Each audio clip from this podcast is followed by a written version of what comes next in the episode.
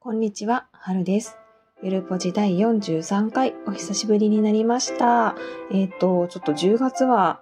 いろいろ学校行事だったりとか、長男の誕生日だったりとか、何かとバタバタしてしまって、結局、あの、自然学校のことを、結果をお伝えしなかったかなと思いまして、今日お話しさせていただきます。待っててくださった皆さんありがとうございます。えっとですね、自然学校。えっと、今まで、えっと、2年生ぐらいの時からね、行きたくない行きたくないって言ってて、5年生になって、いよいよもう来月っていうタイミングになって、かなりどうしようかな、どうしようかなってこう揺れ動いた、直前まで揺れ動いていたんですけれども、やっぱりあの、結論から言うと、うちの長男やっぱ行かなかったんですね、自然学校に。で、あの、その行かないっていう決断は別にネガティブな感じじゃないので、えっと、がっかりしないで聞いてほしいんですけど、えっと、前回のお話、自然学校のお話の中で、私なかなか長男がね、行かないかもしれないと思って、どうせ行かないかもしれないっていう、なんかどこか潜在的に思ってるところ、気持ちがあって、だからこう、なかなか自然学校で必要な衣類だったりとか、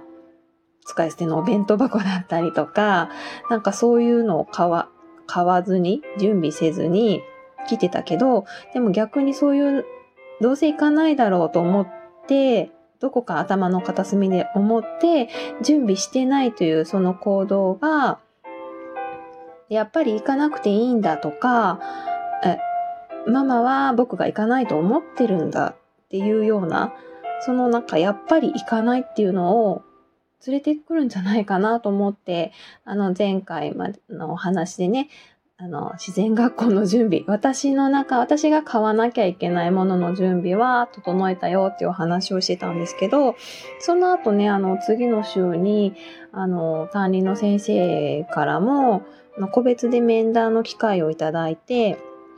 追加でね、先生が下見をしに行った時に撮影した、その現地の写真だったりとかを追加で見せていただいて、で、ここはこんなことするよ。何時ぐらいにこういうことするよ。お風呂はこんなんだよ。飯合水産の場所はこんな感じだよ。とか、お布団はこんな感じだよ。とか、ここに入ってるよ。とか、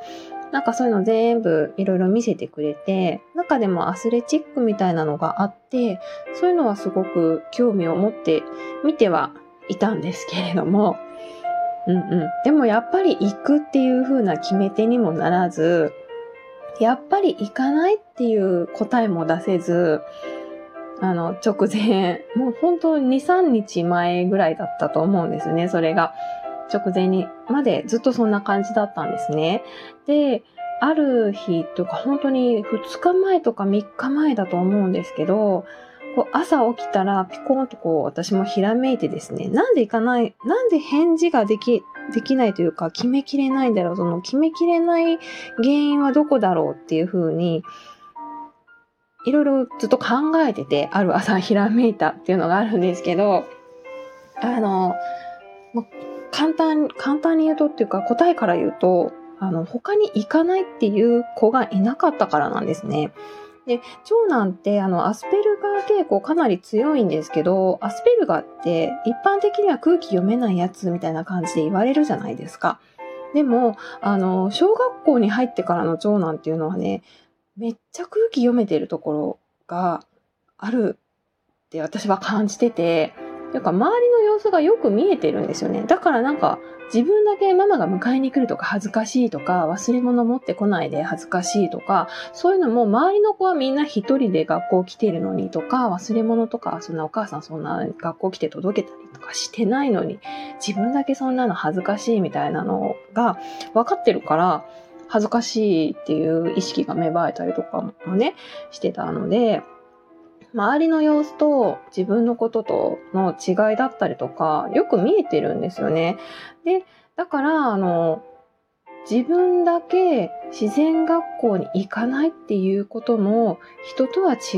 う行為、行動だから、あの、それでいいのかな？違うことをしてもいいんだろうか？違う結論を出してもいいんだろうか？っていうのがネックになってたんですね。もうなんか結構正解か不正解かはっきりしないと嫌なタイプなので、で、あ、きっとこの子は周りの子と違うことをするのが嫌でいかないっていう結論も出せずにいるんだなと思ったんですよ。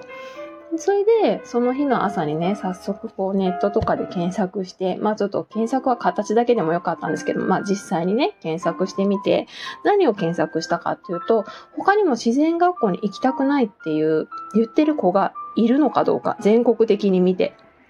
で、発達障害のある子って自然学校ってどうしてるんだろうとか、他にも行きたくないっていう子いるのかなとか、実際に自然学校行かずに過ごした子っているのかなとかっていうのをちょっと調べてたんですよ。で、あの、自然学校行かずに過ごしたというのは検索で全然出てこなかったんですけど、やっぱり行きたくなくてどうしようみたいなのはめっちゃネットで調べたら上がってくるんですよね。結果的に行かせたのか行かせなかったのかわかんないけど、行きたく、行きたがらないんですみたいなのはすごくあるんですね。で、それを見て、やっぱり行きたくない子って絶対いるよなと思って、で、長男にね、あの、言ったんですよ。今ちょっとネットで調べてたんだけど、自分の今のクラスだったりとか、今の5年生、同じ学校の5年生の中には、あの、自然学校行きたくないなって思ってる子って、もういないかもしれない。行かない子っていないかもしれないけれども、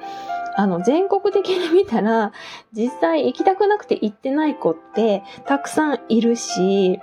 で、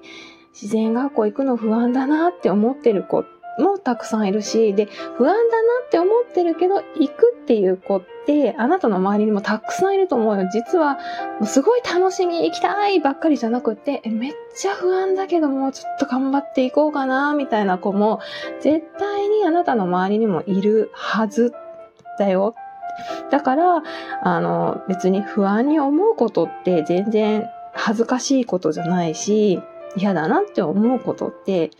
あの、全然隠すことでもないし、でもやっぱりまあ、ね、言いたくないんだったらそこまでね、不安だよ、怖いよとか別に言わなくてもいいけど、あの、行きたくありません、行きませんっていう風な結論をね、答えを出すっていうことは別に特別なことでもないし、恥ずかしいことでもないし、いけないことでもないし、その決断を出してもいいんだよっていう風に伝えたんですよ。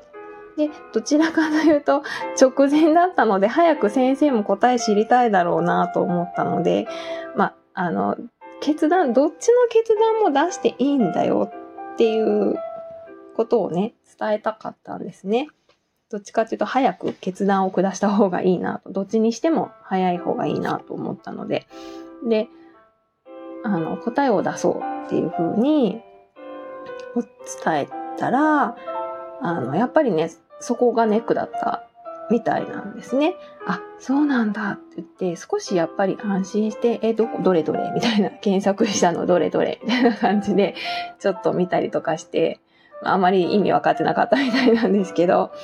どれどれ？ほら、なんかこれもこれも書いてるんだよ、みたいな感じで見せながらね。で、もその、その子が実際にはどうしたかはわかんないけど、そういうふうに思う子ってあなただけじゃないから大丈夫っていうふうに言ったら、もうその日のうちに、あ、夕方だったかな？朝、そんな話をして一日考えて、夕方にね、うん、やっぱり行かないでおくっていうふうに決めることができました。で、ちょっと先生の報告だったりとかも、あの、遅くなっちゃったので、当日急にね、あの、当日かな？で、先生にも報告したんだけど、まあ、あの、全然ギリギリまで待つので、あの、行く行かない、ギリギリまで迷ってくださいっていうふうに 言われちゃって、結局。先生もやっぱりね、それだけやってくれたから、ね、先生的にはね、みんなで行ける方がいいなと思って、みんなで楽しく行けるようにすごく準備して頑張ってくださってるので、あ、先生的にはやっぱりそうなんだな、みんなで行ける方がそれはいいよな、そのために頑張ってるもんなと思いながら、返事をね、ギリギリまでもう一回返事してください。当日の朝もう一回返事してくださいっていう感じで言われたので、あの、朝もね、連絡したんですけれども、結局行かず、ただまあ、あの、別に熱が出ていかないっていうわけじゃないので、見送りには行こっかっていう感じで、あの、ね、どうした？なんで？とか絶対聞かれるから、あの、長男は結局朝見送りには行ったけど、隠れてたんですけどね、柱の影に。隠れて、なんか行ってらっしゃいみたいな手振るとか全然そんな感じではなかったんですけども、一応見送りをして、その後はね、あの、2泊3日だったんですけども、その2日間の間、私とね、ちょっとアウトドア、普段インドアでずっとゲームしてるんですけれども、えっと、近くのアスレチックに行ったりとか、ま、車で1時間ぐらいかかるところにちょっとアウトドアできるところがあるので、そういうところに行ってみたりとかしたんですけども、その間もね、あの、長男は大好きなしおり、しおりを見て内容はほぼほぼ頭に入ってたので、あの、しおりを見ながらね、あ、今みんなはこう、お昼ご飯食べてる時間かなとか、あ、今到着したかなとか、今からこの活動かなとか、夜も、あ、今頃お風呂入ってるんだなとか、なんかそんな風に言いながら、こう、みんなは今どうしてるんだろうっていう感じで、こう、みんなを感じながら過ごすことができたので、まあ、良かったのかなと思います。はい。こんな我が家の経験がどなたかね、の参考になればなと思いますし、自然学校って絶対行かなきゃいけないっていうものじゃないと思うし、その行かないっていう選択、行きたくないっていう子供の声をどう捉えるかっていう参考にしていただけたらなと思います。まあ今から自然学校行く人いないと思うんですけども、来年のね、修学旅行だったりとか、キャンプだったりとか、うん、いろんなところで